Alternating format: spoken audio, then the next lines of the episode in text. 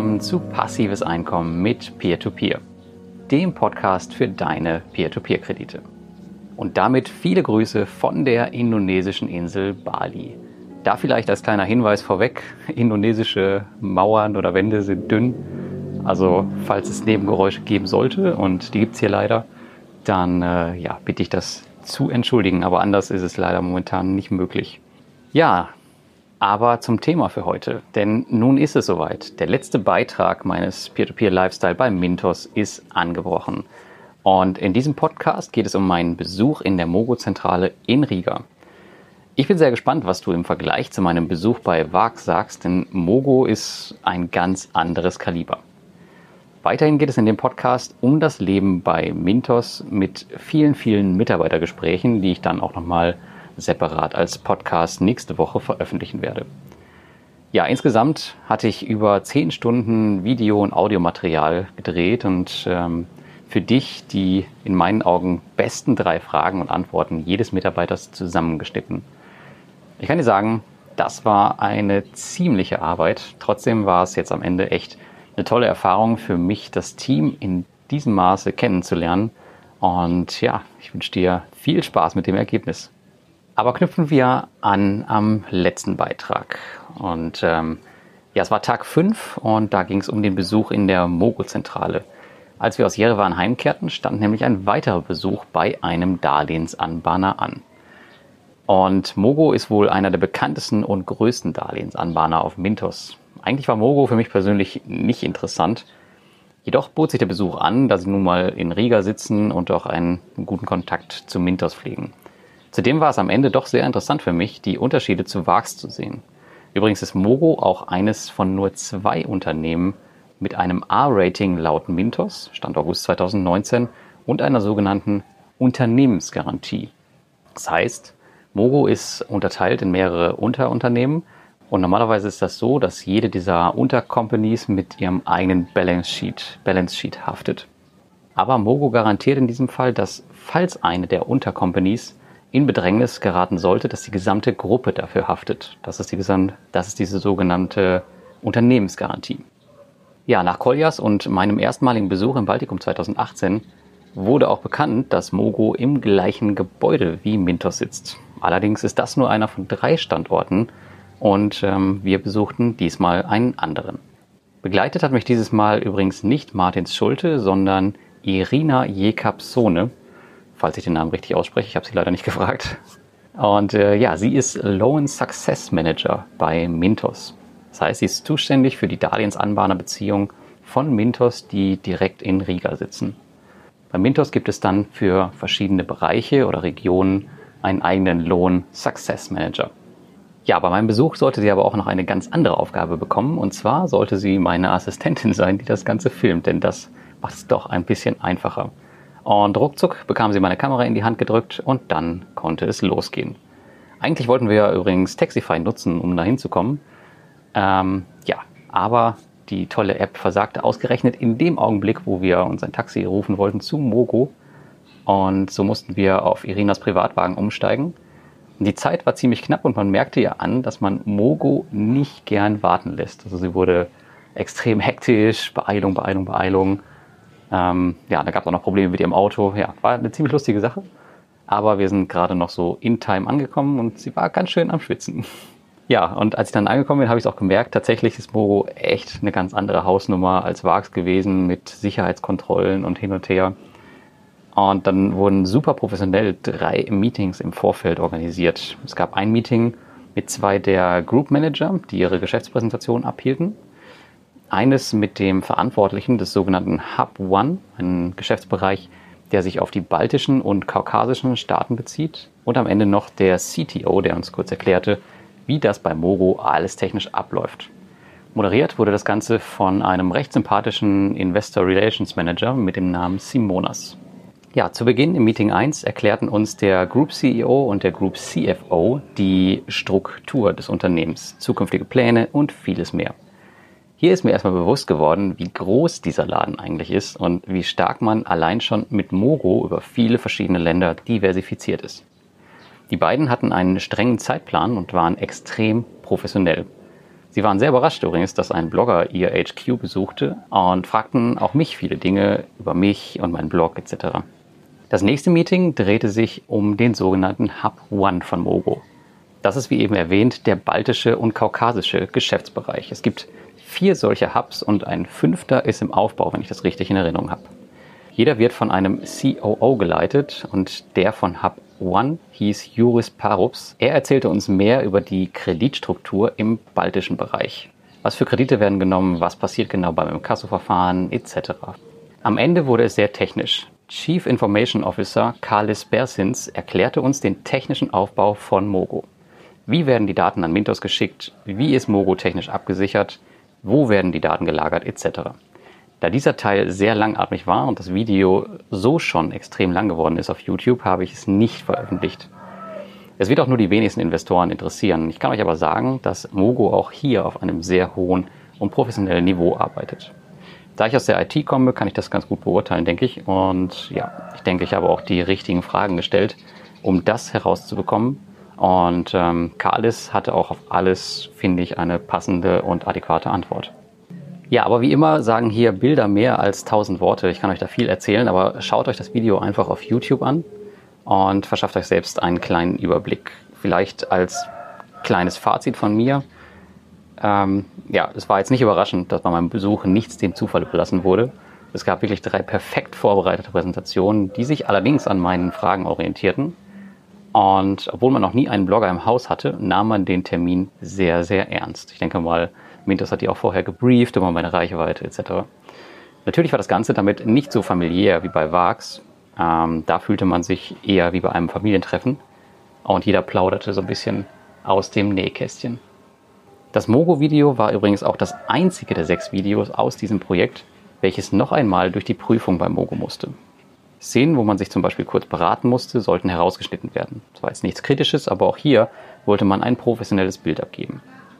Das Einzige, was ich daran nicht so cool fand, war, dass es halt am Ende doch mal nochmal Zusatzarbeit für mich war. Ja, jetzt ist hier ein Hahn. Zugute halten muss man ihn aber, dass ich, dass ich äh, die Büros doch noch spontan filmen durfte. Das wurde nämlich anfangs abgelehnt. Da gab es auch eine kleine Diskussion.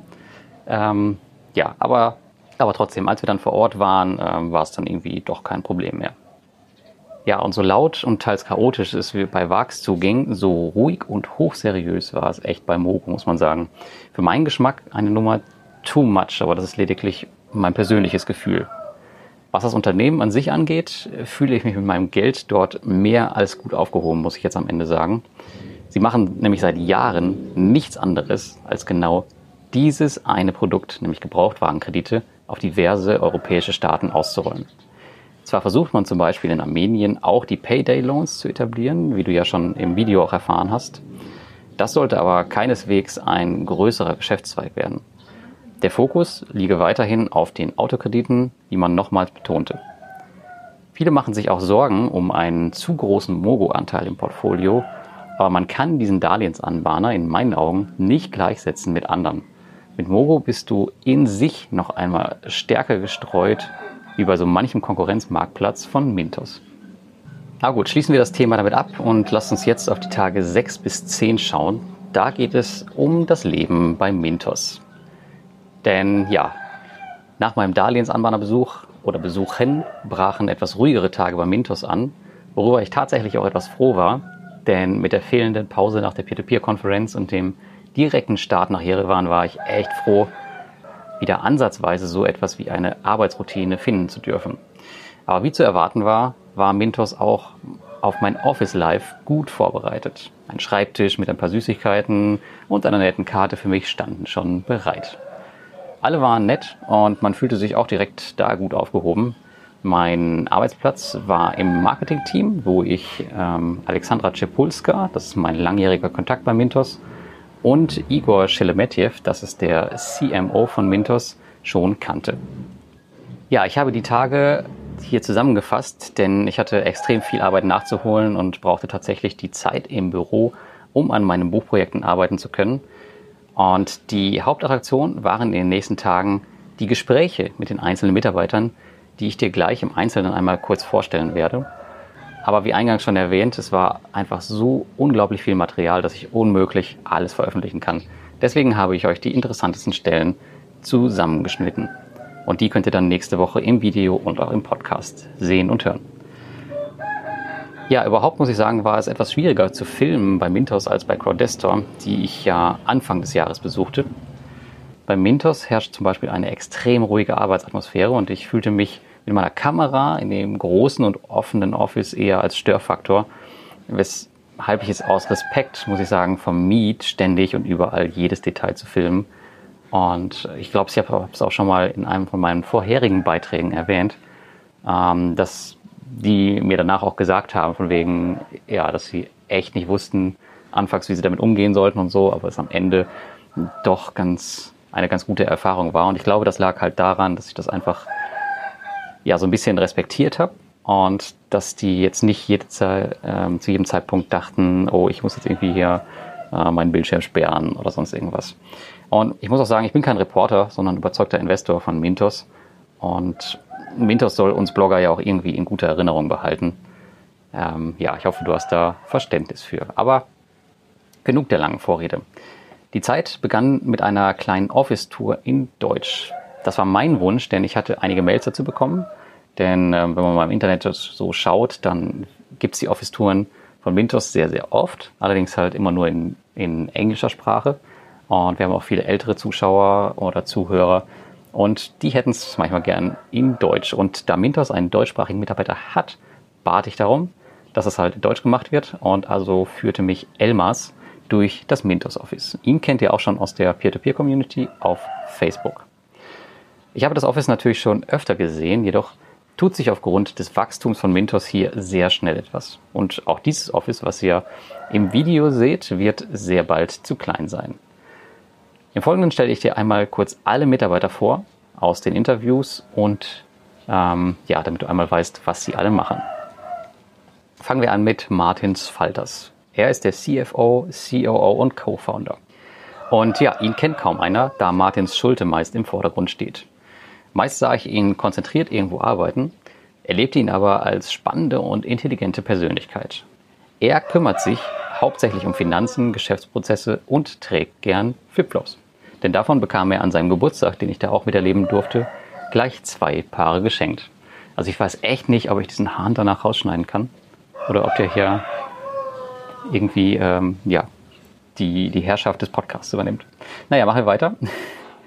Dann ähm, der nächste Mitarbeiter war Sandys Liepins. Er ist Growth Data Scientist. Sandys kannte ich vorher noch nicht, aber es war ein sehr interessantes Gespräch. Sandys Aufgabe ist es, Daten zu analysieren und auf Basis dessen Verbesserungsvorschläge für die verschiedenen Abteilungen zu machen.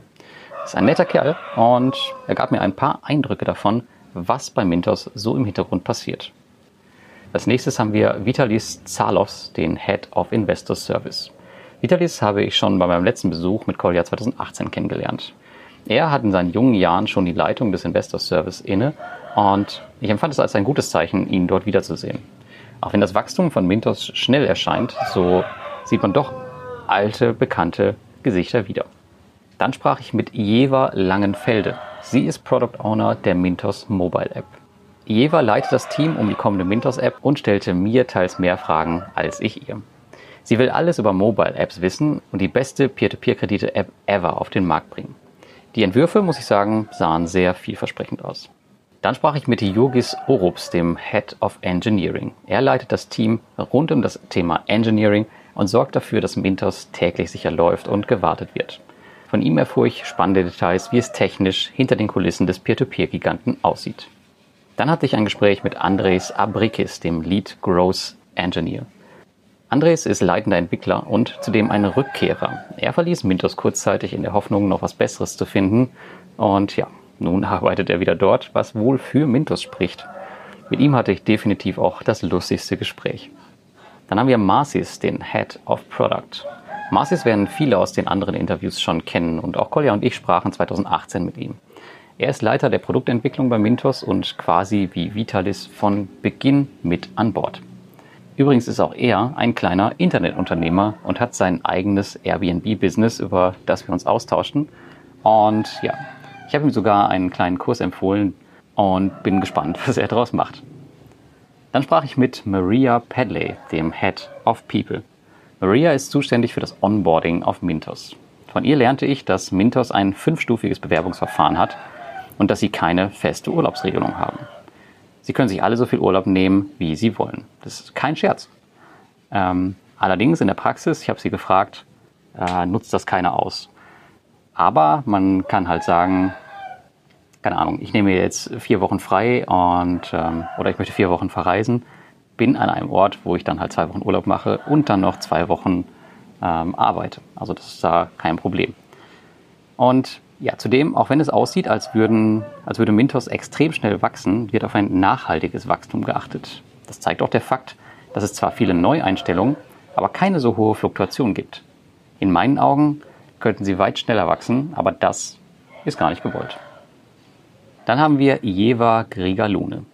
Sie ist Risk Manager und untersucht die neuen und bestehenden Darlehensanbahner auf Risiken und versucht diese frühzeitig zu erkennen.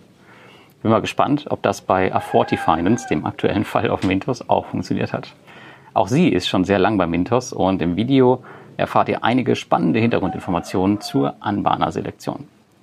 Dann haben wir Igor Shelemetjew, der CMO. Er leitet das Marketingteam von Mintos und ist erst seit relativ kurzer Zeit auf der Plattform. Mit ihm habe ich auch abseits des Interviews sehr oft sprechen können. In meinen Augen ein unglaublich scharfsinniger Typ, der immer die richtigen Fragen stellt. Am Ende sprach ich dann noch mit Janis Pranjewitsch, dem Head of Loan Originator Partnerships. Janis war auch schon Teil unserer Reise 2018 und es war schön, ihn wiederzusehen. Er leitet die Abteilung, die sich um die Darlehensanbahner kümmert und ist eine Quelle des Wissens, was das Thema angeht und kennt das ganze Business in- und auswendig. Ich bin froh, dass jemand wie er dort arbeitet. Wie gesagt, das gesamte Video und auch den Podcast aus dem Mintos Office gibt es nächste Woche.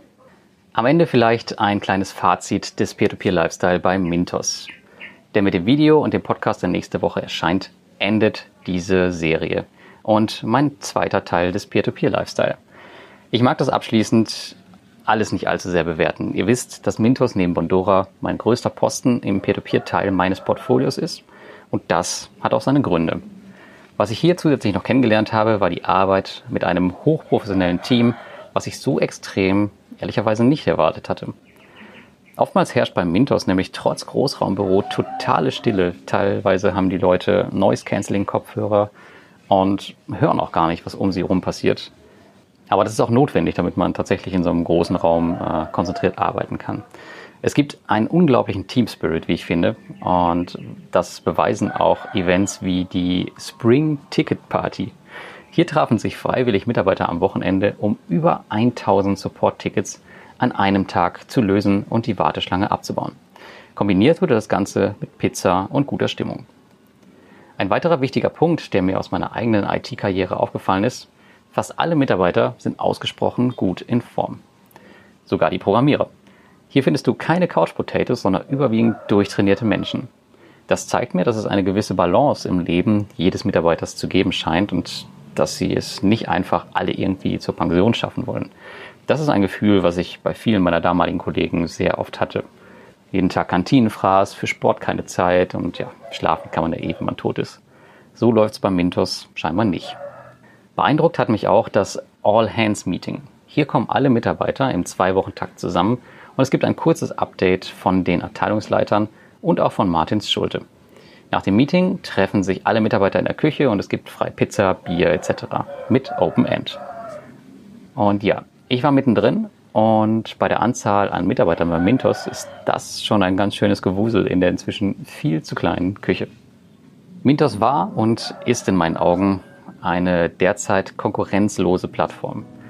Jetzt würde mich natürlich interessieren, was du über meinen Besuch bei Mintos denkst. Was habe ich gut gemacht, was habe ich schlecht gemacht, was kann ich nächstes Mal besser machen? Schreib es mir einfach in die Kommentare unter meinem Blog oder beim YouTube-Video oder schreib mir einfach eine Mail. Und damit verabschiede ich mich aus Bali und natürlich verabschiedet sich auch der Hahn aus Bali, der jetzt meinen Podcast hier tatkräftig unterstützt hat. Und wir hören uns beim nächsten Mal.